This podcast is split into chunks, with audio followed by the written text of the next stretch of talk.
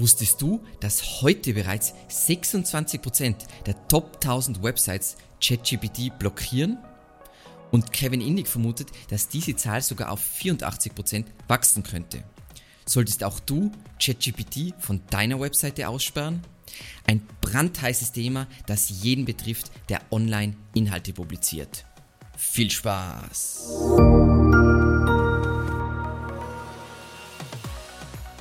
Warum ist dieses Thema für jeden Webmaster und jedes Unternehmen mit einer Website hochrelevant?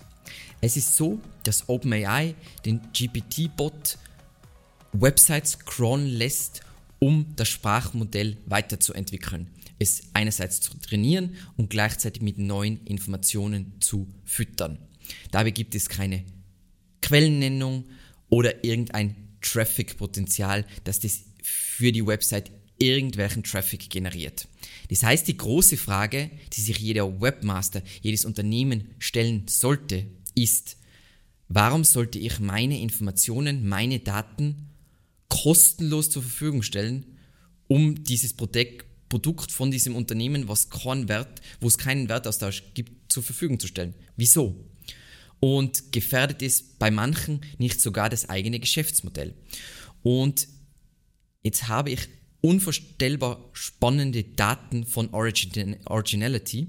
Die haben nämlich eine Auswertung gemacht über die Top 1000 Websites und wie die auf die Ankündigung reagiert haben, dass es jetzt seit 7. August möglich ist, aktiv den GPT-Bot auszuschließen.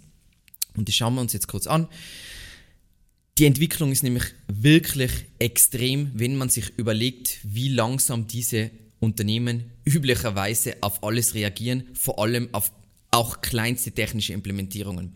Und wir sehen hier, 7. August geht bis zum 22. September. Es ist jetzt der 13. Oktober. Und wenn du dieses, diese Folge siehst, vielleicht schon ein bisschen später. Aber von hier bis hier sind wir jetzt schon bei 26% der Top 1000 Websites, die aktiv Schritte unternommen haben, um den GPT-Bot, aber auch andere Sprachmodell-Bots auszuschließen. Und diese Auswertung ist wirklich fantastisch, weil sie zeigen auch, was sind die ersten Unternehmen, die die ChatGPT ausgeschlossen haben, sowas wie Amazon, Quora, New York Times und so weiter. Und man sieht, wie wichtig das offensichtlich ist, dass die so schnell gehandelt haben. So. Was sind jetzt negativ, typischerweise negativ betroffene Geschäftsmodelle, die so schnell wie möglich alle LLMs, also Sprachmodelle, ausschließen sollten. Natürlich so Publisher, klassische Publisher, also Zeitungen und so weiter.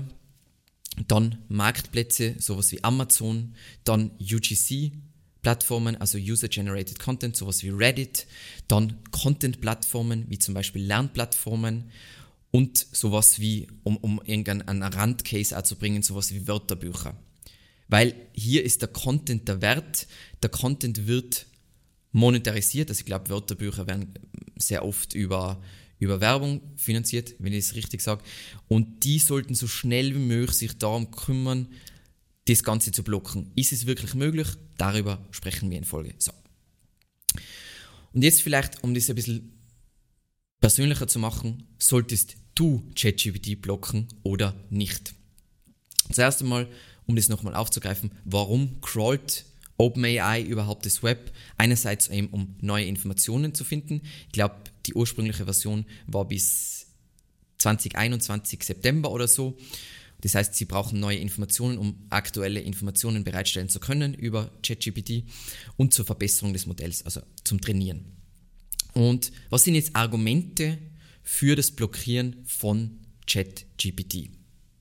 Aus meiner Sicht, ähm, mein Hauptthema ist es findet kein Wertaustausch statt. Man bekommt keine Quellennennung für Informationen. Es gibt keinen Einstieg zur eigenen Webseite. Es ist kein Traffic-Kanal. Man bekommt einfach nichts im Austausch.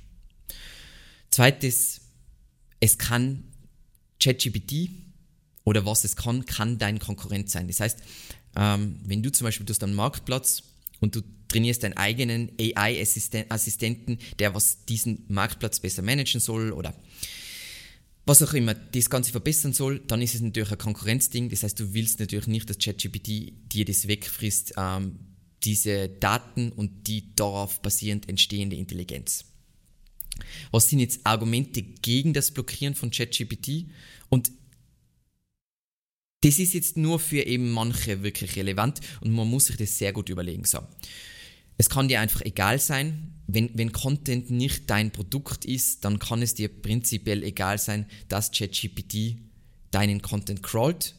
Ob es dir wirklich ganz egal sein kann, weiß ich nicht, aber das könnte ein Argument sein, nicht zu blockieren. Ähm, und natürlich eventuelle Sichtbarkeit, die trotzdem generiert wird. Ähm, wenn es dir zum Beispiel geht um die Sichtbarkeit deiner Ideen und eventuell auch deiner Marke, gilt aus meiner Sicht wirklich nur für große Marken in gewissen Bereichen, dass das tatsächlich möglich ist, weil sonst ChatGPT gibt relativ wenig Rückmeldung mit bestimmten Marken. Das heißt, das Potenzial ist gering. Was mir jetzt ganz wichtig ist an dieser Stelle, ich liebe generative KI. Unglaublich cooles Werkzeug. Worum es hier geht beim Thema Blockieren ist, es muss irgendeinen Wertaustausch geben, weil wieso sollte ich sonst meine Informationen äh, zur Verfügung stellen, damit die ein kostenpflichtiges Produkt bauen können. Macht nicht so viel Sinn. So, jetzt, wie blocke ich ChatGPT, wenn ich mich dafür entscheide, ChatGPT zu blocken? Und eben seit 7. August, seit dieser Ankündigung, gibt es einfach wunderschöne Dokumentation von OpenAI dazu. Ähm, die Anleitung für die Robots.txt findet man hier. Dieser Link, diesen Link findest du auch natürlich nochmal in der Beschreibung und da wird einfach erklärt, was du konkret in der Robots.txt sperren solltest.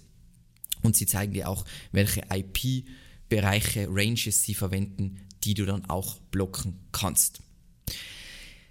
Ist das genug? Hast du damit das Problem von generativer KI, von großen Sprachmodellen gelöst? Nein, Du wirst weitere Crawler blocken müssen. Und wenn du diese Auswertung dir genauer angesehen hast, dann hast du gesehen, dass sie eh schon Sachen vorschlagen, sowas wie Common Crawl und äh, Anthropic. Ich hoffe, ich spreche das richtig aus. Ähm, was hier sehr, sehr wertvoll ist, ist dieser Beitrag, den ich vor kurzem gefunden habe, vom Neil Clark. Da geht es eh um das Thema, um wie sollte man generell das ganze Thema aus, aus Rechtssicht angehen. Soll es Opt-in oder Opt-out sein? Es ist natürlich schon ein bisschen hart zu sagen, hey, uh, Opt-out und wir können alle Daten einfach nehmen, wie wir wollen. Aber da gibt es unterschiedliche Meinungen. Und hier wird einfach ganz genau erklärt, welche Bots man ausschließen muss, um das Ganze sehr geräumig auszudecken, abzudecken, weil natürlich ChatGPT wird nicht der einzige sein, der genau das Tool braucht. Jeder, der diesen Kanal öfter schaut, weiß, dass ein Sprachmodell an sich kein Wettbewerbsvorteil ist. OpenAI hat überhaupt keinen Wettbewerbsvorteil. Alle großen Tech-Konzerne bauen riesige LLMs und die musst du natürlich alle blo äh, systematisch blocken. Da zeigen sie die, er zeigt dir ganz genau, wie man es macht in der Robots.txt und zeigt dir auch, was interessant ist zum Blocken in der HTXS, weil es einfach eine aggressivere Variante ist. Genau. Die große Frage ist natürlich, kann man LLMs, Sprachmodelle wirklich langfristig aussperren? Weil wie machen wir das mit Google und Bing, wenn wir Traffic haben wollen und die verwenden einfach den gleichen Bot? Dann wird es ganz schwierig.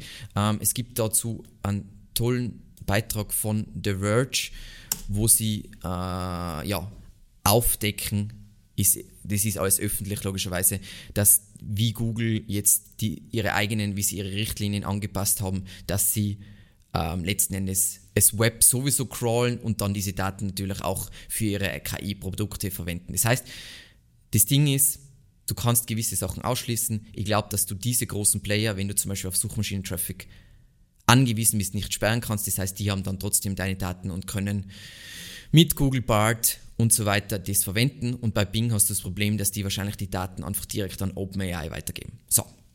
Was du in dieser Folge gelernt haben solltest, ist, es gibt sehr gute Gründe dafür, zumindest mal zu versuchen, LLMs und vorrangig ChatGPT auszusperren. Für deine Entscheidung, deine finale Entscheidung, solltest du eben dein Geschäftsmodell und deine Ziele heranziehen. Für viele wird es egal sein, für Publisher ist es natürlich eine Katastrophe und die sollten schnellstmöglich dafür sorgen, dass ChatGPT ausgesperrt wird. Und ein, einen spannenden Gedanken, den ich dir mit auf den Weg geben möchte, ist, sollten Sprachmodelle oder die Firmen hinter Sprachmodellen nicht einfach für Content-Lizenzen auf großer Skala bezahlen. Also das ist ganz, ganz viel schon im Gespräch und bei manchen gibt es ja schon wirklich eigentlich relativ klare Konzepte, wie das ausschauen sollte, aber sollte das nicht auf größerer Ebene so funktionieren, damit man so ein wenig ein Spotify-Konzept bekommt. Und damit sind wir schon auch wieder am Ende. Vielen Dank fürs Zusehen und bis zum nächsten Mal. Ciao.